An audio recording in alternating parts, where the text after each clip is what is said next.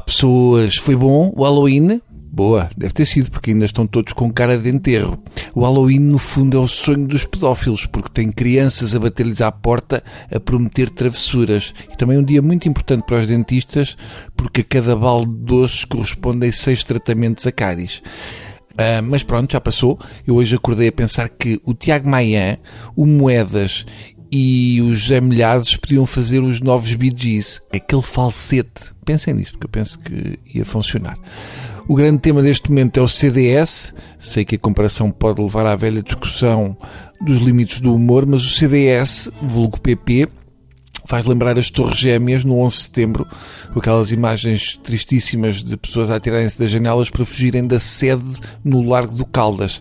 Aliás, nunca o nome Caldas fez tanto sentido, porque são várias as figuras do CDS que estão a mandar o partido para o para o órgão sexual masculino em, em Calão.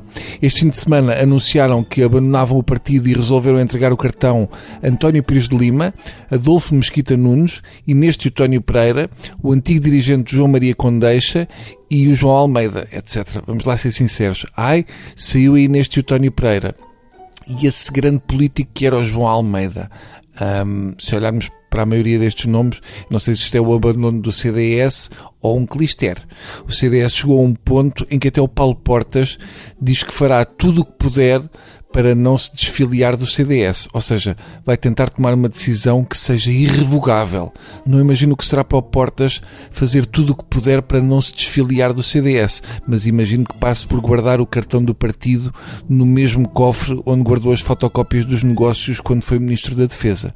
Tenho a sensação que o CDS só sobrevive a esta situação se o famoso Francisco Capelo Rego enviar 10 mil novos cidadãos para se filiarem no CDS.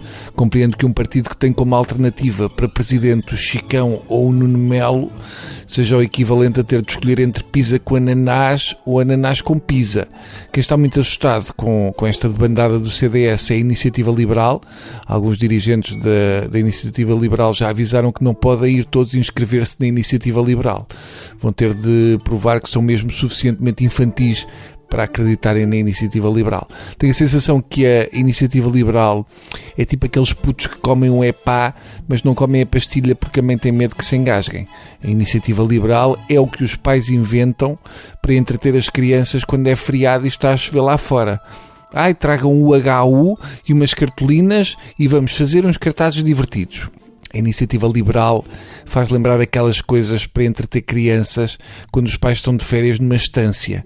Mas resumindo, a verdade é que seguir o que se passa no CDS não é muito diferente de ver o Big Brother. É só gente a abandonar a casa. Mas pronto, sobre o Big Brother falamos amanhã depois de eu me esfregar com azeite de galo. Está bem? Adeus.